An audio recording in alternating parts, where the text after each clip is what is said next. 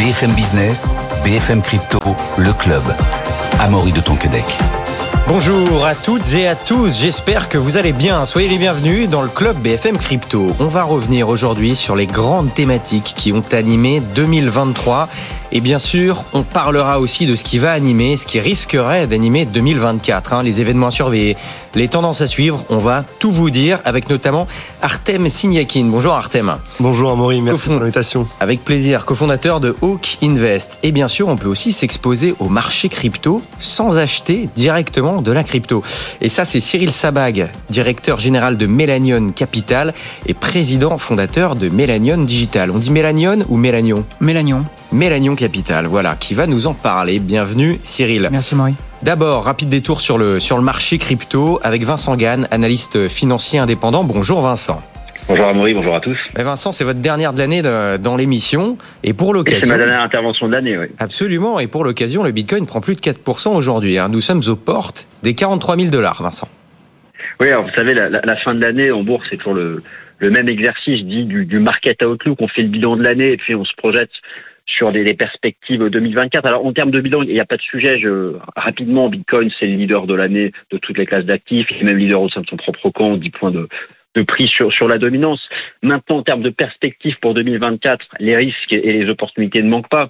Euh, brièvement, mais c'est une liste qui n'était pas exhaustive, puis je, je, rends la parole aux intervenants en plateau. Il y a beaucoup d'attentes vis-à-vis des ETF Bitcoin Spot en termes d'apport de, de, de flux capitaux vers Bitcoin et Ethereum. Euh, il y a aussi quelque chose qu'il ne faut pas oublier en termes d'opportunités pour 2024, les facteurs de corrélation de la finance traditionnelle, ce pivot des banques centrales qui est attendu, la création monétaire de Bitcoin qui va diminuer, c'est le fameux halving, ce sera le quatrième de son histoire. Alors, il y a toujours des risques qu'il ne faut pas sous-estimer tout l'aspect euh, judiciaire, il y a tout, euh, des, des, procès en cours vis-à-vis de certains, certaines plateformes centralisées. Euh, l'aspect réglementaire pour moi reste important en 2024. Alors en, en Europe, on a beaucoup avancé avec MICA, ça s'étend, enfin en France, ça s'étend à toute l'Europe. Maintenant, je pense qu'il y a un vrai sujet de réglementation et qui concernera plus les États-Unis. En 2024, c'est une année électorale, il ne faut pas l'oublier. Du côté des risques, il faut quand même citer des risques parce que là, il y a, une petite musique qui laisse entendre que forcément on aura un, un beau bull market en 2024. Citons quand même toujours des risques qui peut tomber sur les activités de mining, la, la, petite musique qui revient aussi souvent du côté de, du financement des activités terroristes. Il y a quand même des choses comme ça qui peuvent freiner ce qu'a fait Bitcoin cette année, c'est-à-dire dévoiler des signaux techniques qui sont fermement haussiers. Donc moi j'y crois, cette tendance haussière pour 2024. Je termine par, quelqu'un me posait la question récemment, y a-t-il encore un risque d'effondrement du prix du Bitcoin en 2024 Même si moi j'en vois pas, il y en a quand même un qu'on peut citer, mais qui est archi peu probable.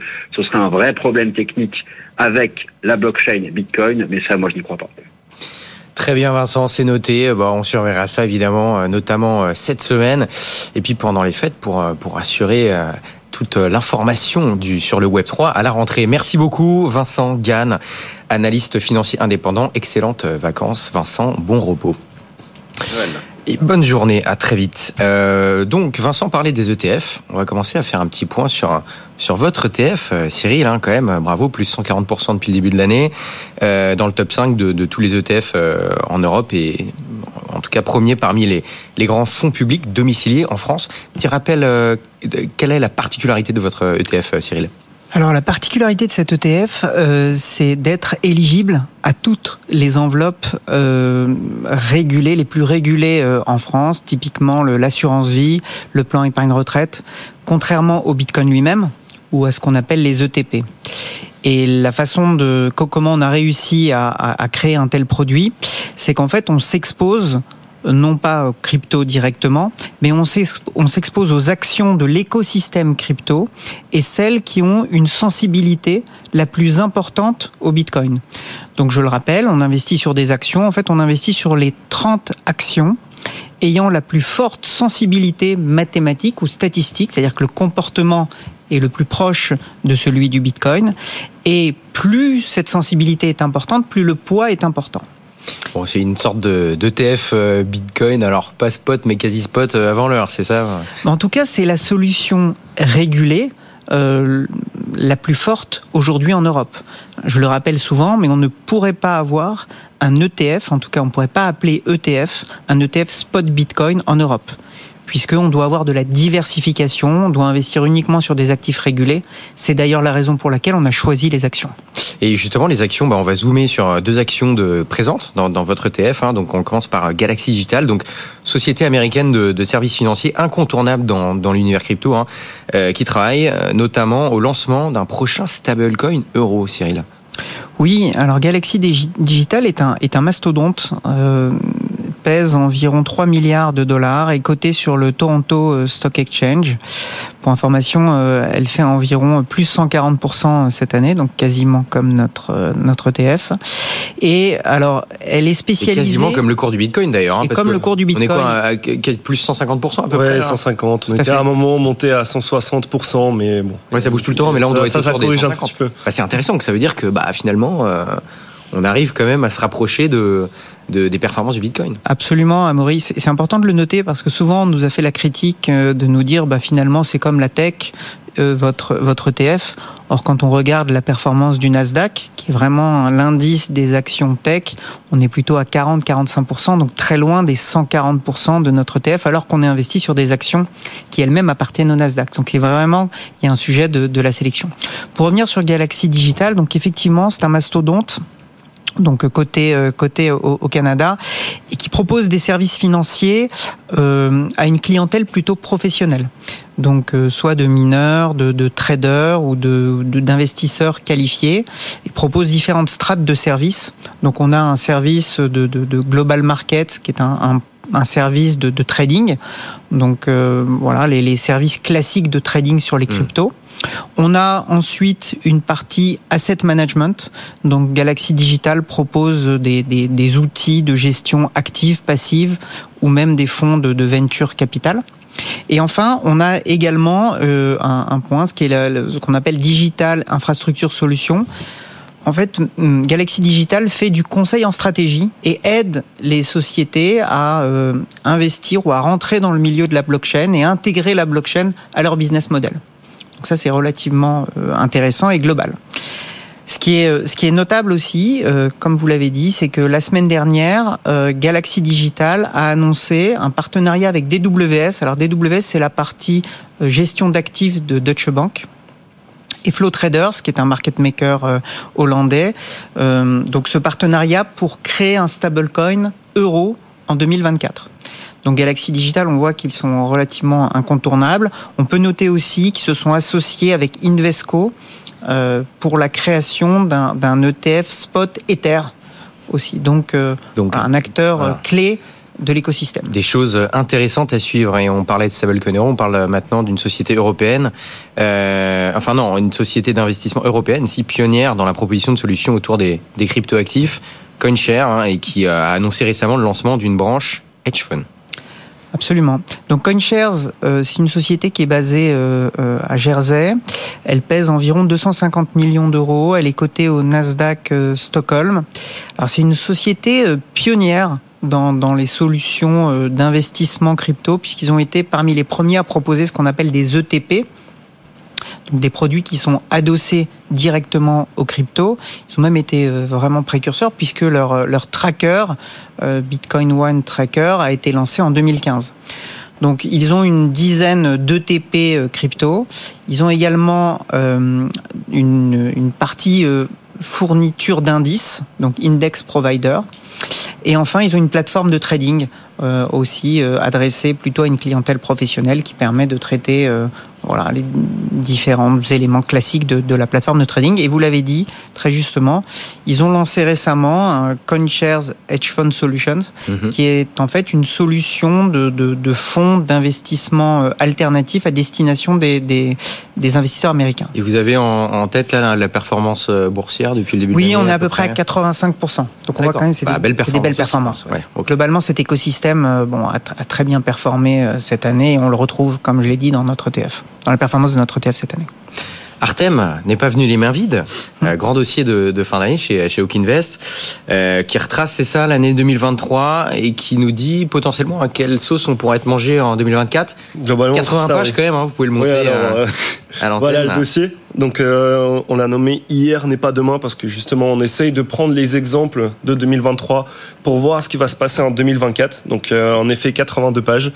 On retrace un peu tout ce qui s'est passé cette année. On essaie de voir euh, quelles sont les choses à prévoir pour l'année prochaine parce que je trouve que c'est important aussi de revenir un peu en arrière, voir peut-être les erreurs ou ce qui a été bien fait auparavant euh, pour voir comment est-ce que notre écosystème va évoluer dans l'année à venir.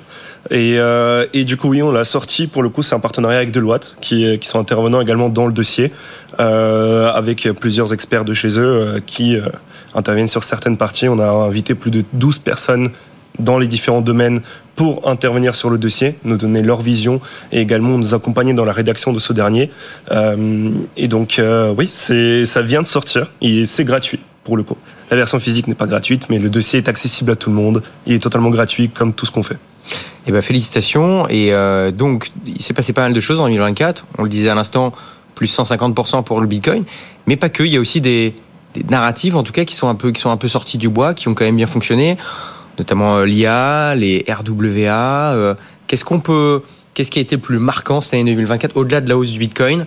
En termes de, de narrative qu'est-ce qui a porté, qu'est-ce qui a, qu'est-ce qui a été de particulier, euh, comment dire, qu'est-ce qui a Qu'est-ce qui est sorti du bois cette année un peu hein? Alors, pour le coup, euh, comme tu as très bien dit, Amaury, c'est euh, le Bitcoin dans un premier temps. Donc, on a la hausse du Bitcoin, mais tous les yeux étaient arrivés euh, sur, sur Bitcoin. On a même repris une petite citation de Tupac qui dit All Eyes on Me, qui est le titre de son album. Pour le coup, c'était un très bon résumé de l'année, puisque l'année a été rythmée par le Bitcoin. On a vu sa dominance sur le marché crypto augmenter. on a vu que les altcoins ne suivaient pas sa hausse jusqu'à il y a peu sur certains altcoins. mais en effet, on a eu plusieurs narratives. Donc, on a commencé par la, la narrative de l'intelligence artificielle. En fait, on a tendance à dire que les crypto-monnaies sont un monde à part, mais en réalité pas vraiment. Aujourd'hui, on voit que ce qui marche dans le monde réel a également des répercussions dans le monde crypto, et notamment il y a énormément de crypto-monnaies, donc comme j'ai dit, les altcoins, donc tout ce qui est en dehors de Bitcoin, n'a pas forcément suivi sa hausse, mais toutes les crypto-monnaies qui sont de près ou de loin liées à l'intelligence artificielle, pour la plupart ont performé c'est là que c'est intéressant de voir que, en fait, le monde réel, les investissements du monde réel, on a vu la performance de Nvidia cette année, mm. euh, qui, qui a été incroyable en bourse, qui a dépassé les 1 trillion de dollars de ouais, valorisation. Euh, bah, en fait, ça a eu un effet également sur les crypto-monnaies. Donc ça, c'est la première chose. Donc on a cette performance d'actifs qui sont liés à un secteur en particulier dans un premier temps. Et pour revenir sur ce que justement la, deuxième narrative qui était très importante cette année, c'est les RWA ou Real World Assets, aussi on traduit les actifs du monde réel. Et là en fait on va avoir deux choses. On va avoir d'un côté la performance de certains projets qui sont en lien avec ce secteur-là, euh, qui vont faire de l'immobilier tokenisé, donc il va y avoir une grande demande, euh, qui vont proposer de d'autres tokenisations et qui vont en fait avoir leur token de gouvernance, par exemple, augmenter. Ça, c'est un côté. Mais le côté qu'on a trouvé intéressant et qui est abordé dans ce dossier, c'est les rendements sur le stablecoin. On a vu cette année notamment le DAI, qui est le premier stablecoin décentralisé, qui a implémenté le rendement des bons de trésor américains directement sur le DAI au sein du protocole. Ça veut dire que les gens pouvaient déposer du DAI et gagner du 5% dessus. Et ensuite, on a vu d'autres protocoles, comme par exemple AAV, qui est le plus gros protocole de prêt et emprunt aujourd'hui, également intégrer ce rendement directement sur la plateforme. Et c'est là en fait que c'est intéressant, c'est parce qu'on voit que dans un marché baissier et on va dire un peu mou euh, qu'on a connu en 2023. Ouais, ce qui est ressorti réellement, c'est les rendements, ces rendements du monde réel. Et au final, c'est vers ça aussi que tous les regards étaient tournés, que ce soit en termes d'obligations sur le marché un peu, on va dire, classique. Euh, et on a retrouvé la même chose dans les crypto-monnaies. Donc au final, le monde crypto est très lié au monde réel et euh, il n'est pas si détaché que ça de plus en plus, et la tokenisation d'actifs, hein, pour ceux qui ne connaîtraient pas forcément ça, c'est le fait de pouvoir s'exposer à des actifs du monde réel via euh, la blockchain euh, notamment.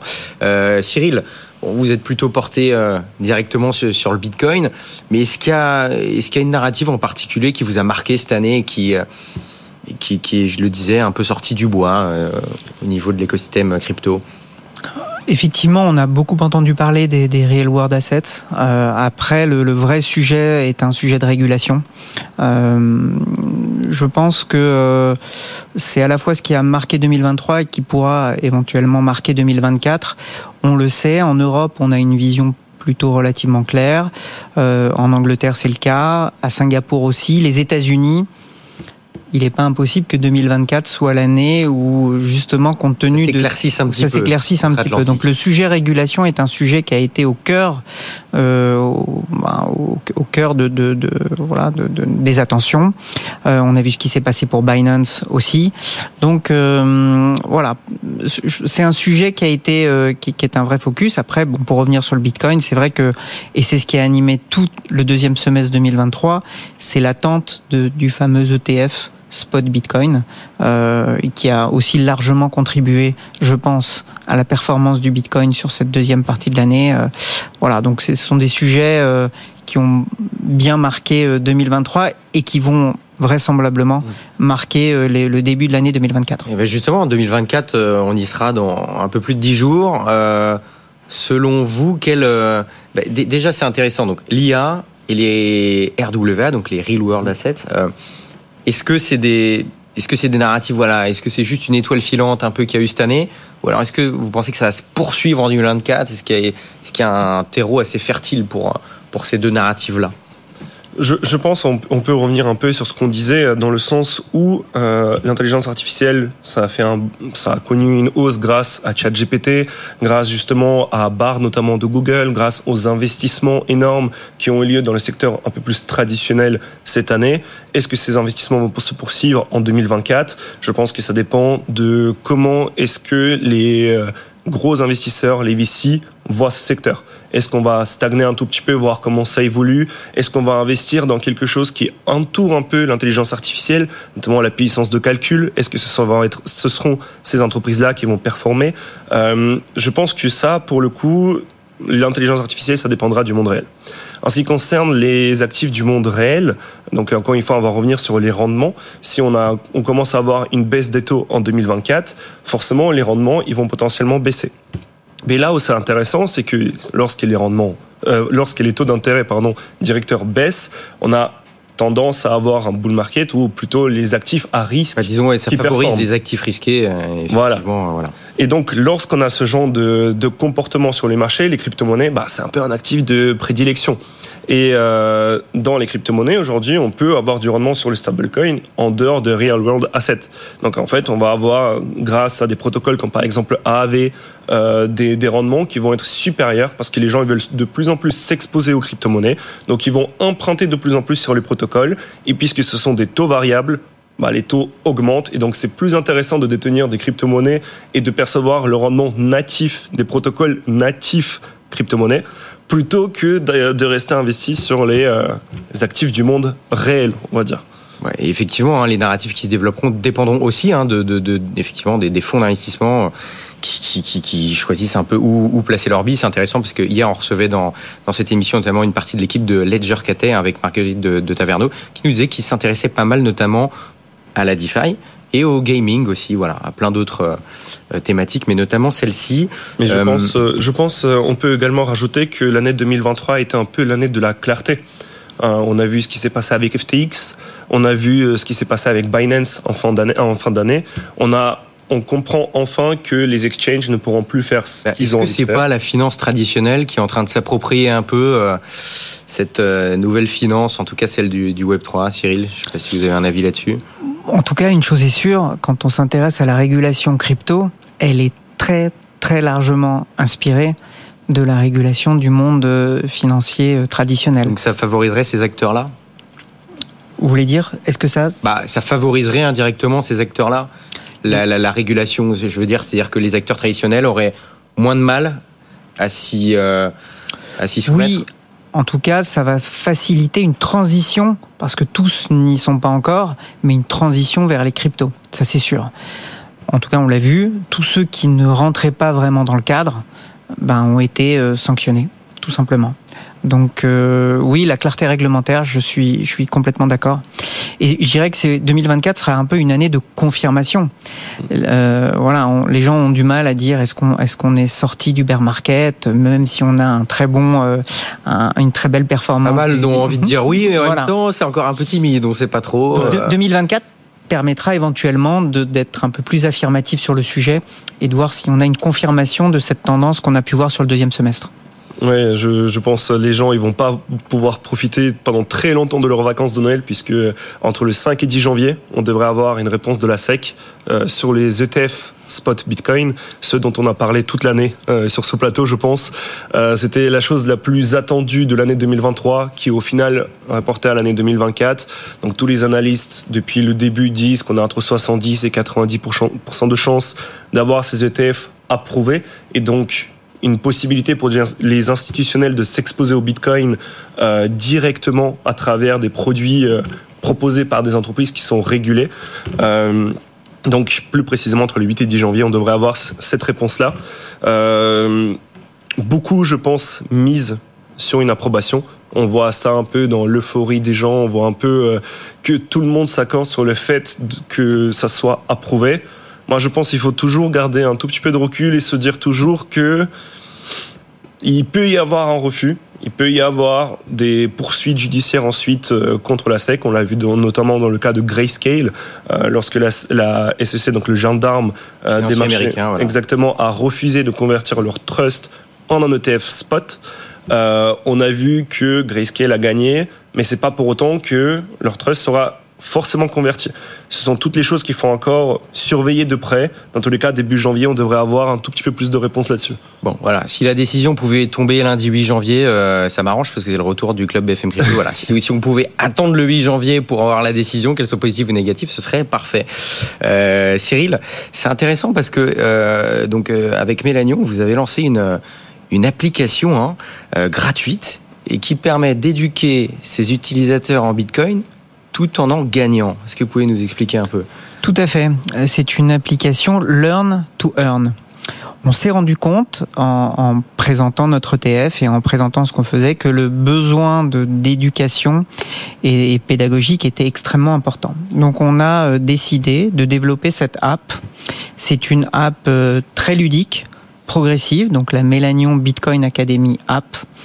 On part des origines jusqu'aux tendances actuelles et on a un parcours éducatif. Le gros intérêt, c'est qu'au fur et à mesure de ce parcours, on peut gagner des bitcoins, plus précisément des satoshi, donc des fractions de bitcoin. Et donc au-delà de, l'aspect apprentissage, donc il y a l'aspect euh, bah, rémunération, on est rémunéré pour gagner, d'où le euh, learn to, earn. Et surtout, euh, on a également, et c'est la façon dont on est récompensé, la personne peut avoir une immersion dans le Lightning Network, donc la possibilité directement de récupérer les Satoshi, les fractions de Bitcoin gagnées, en Lightning Network. Donc c'est une expérience même immersive. Bon, bah, je vais la proposer à Jean-Marc Daniel. Hein. Voilà, je dirai tout à l'heure en remontant, Jean-Marc Daniel. Si, euh, si vous nous écoutez, Jean-Marc, voilà. Je vous le dirai d'ailleurs euh, où est-ce qu'il peut la télécharger, comment ça s'appelle? Donc la Mélanion Bitcoin Academy App, qui est téléchargeable sur iOS ou, euh, ou Android, voilà, et qui est gratuite. Et voilà, donc parcours, euh, parcours éducatif et euh, des news, les cours, cours des cryptos, cours du Bitcoin. Donc voilà, une app complète.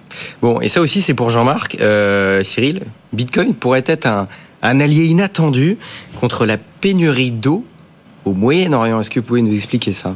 Oui, alors c'est assez, c'est assez intéressant. bon, comme on le sait, Bitcoin est souvent perçu comme grand consommateur d'énergie fossile. Euh, mais cette tendance est en train de complètement s'inverser. Euh, donc Bloomberg Intelligence a sorti un rapport récemment et a montré que finalement c'était une des industries qui était euh, la plus grande, une des plus grandes utilisatrices d'énergie renouvelable.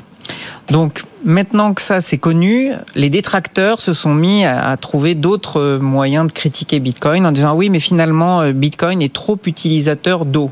Alors vous allez me dire pourquoi C'est parce qu'en fait, parmi les énergies renouvelables, l'hydroélectricité est la plus utilisée. Mm. Et là, il y a un petit pied de nez euh, assez intéressant euh, qui a lieu au, Moyen-Orient. C'est qu'en fait, on, Bitcoin peut être, le mining de Bitcoin peut finalement permettre de créer de l'eau potable. Alors vous allez me dire, c'est un peu étrange. En fait, c'est de la désalinisation. Euh, donc, il y a pas mal d'usines de désalinisation, par exemple aux Émirats arabes unis. Et euh, ces usines sont très consommatrices d'énergie. En général, on souhaite utiliser, enfin, on utilise de l'énergie fossile. Et c'est un problème d'utiliser de l'énergie solaire euh, parce qu'en fait, on n'a pas besoin d'utiliser toute l'énergie solaire produite. C'est-à-dire qu'il y a un surplus d'énergie qu'on n'utilise pas. Exactement. Et ce surplus, gros intérêt du mining de Bitcoin, c'est qu'on peut le pluguer à ce surplus. Ce qui permet de rendre rentable et viable ce type d'usine de désalinisation grâce au Bitcoin. Et donc d'avoir de l'eau potable. Tout ça. à fait. Cerise sur le gâteau, la chaleur qui euh, se dégage des machines de minage peut elle-même être également utilisée pour la désalinisation. Donc un double usage intéressant. Donc voilà, donc euh, ça ne gâche pas et même ça permet de produire de l'eau euh, potable. Bon, pas très intéressant. Artem, il nous reste quelques secondes. Il y a une narrative en 2024 que vous allez suivre en particulier? Oui, il y a quelque chose qui est ressorti cette année, qui sont les inscriptions sur le Bitcoin. Donc, ah, les fameux ordinals. Exactement. Ah. Mais en fait, elles sont propagées à d'autres blockchains. On est qu'au début là pour vous? Euh, alors pour moi, on va voir des applications un peu plus concrètes pour ça. Et on va voir quelles sont les blockchains qui y résistent. Il faut savoir que depuis le lancement des inscriptions, donc pas les ordinals, mais les inscriptions, c'est un peu le mot général pour décrire, euh, pour décrire ce processus, a déjà arrêté plusieurs blockchains. Donc il y a plusieurs blockchains qui ont dû euh, se mettre en pause pendant un petit moment. Et il y a des blockchains où quasi la totalité des blocs qui sont produits sont remplis par ces inscriptions. Donc il faut voir quels sont les blockchains qui vont pouvoir s'adapter. Mais je trouve, et je clôturerai là-dessus euh, mon, mon, intervention, c'est depuis des années, on a tendance à voir des euh, évolutions dans le monde crypto qui viennent d'Ethereum. Cette Et là, fois, on Bitcoin a vu, qui s'y met. Cette fois, c'est on, on voit ça du Bitcoin. Ça a été énormément critiqué. C'est toujours beaucoup critiqué. C'est toujours beaucoup critiqué. Il y a énormément de gens qui sont divisés dans la communauté Bitcoin, mais en tout cas, on voit que le Bitcoin a amené quelque chose de plus aux autres blockchains. Et en tout cas, on en parle dans le dossier. Euh... Absolument. Et ben, on va suivre tout ça. Hein, voilà, dans votre dossier, quand même 80 voilà. pages. Hawk Invest, les cryptos en 2024. Hier n'est pas demain. Merci beaucoup d'avoir été avec nous, Artem. Merci à moi. Cofondateur de Hawk Invest, Cyril Sabag, hein, directeur général de Melanion Capital et président fondateur de Melanion Digital. Merci messieurs d'avoir été avec nous. Merci de nous avoir suivis. Euh, bonne journée, bonne soirée. À demain, 15h. BFM Business, BFM Crypto, le club.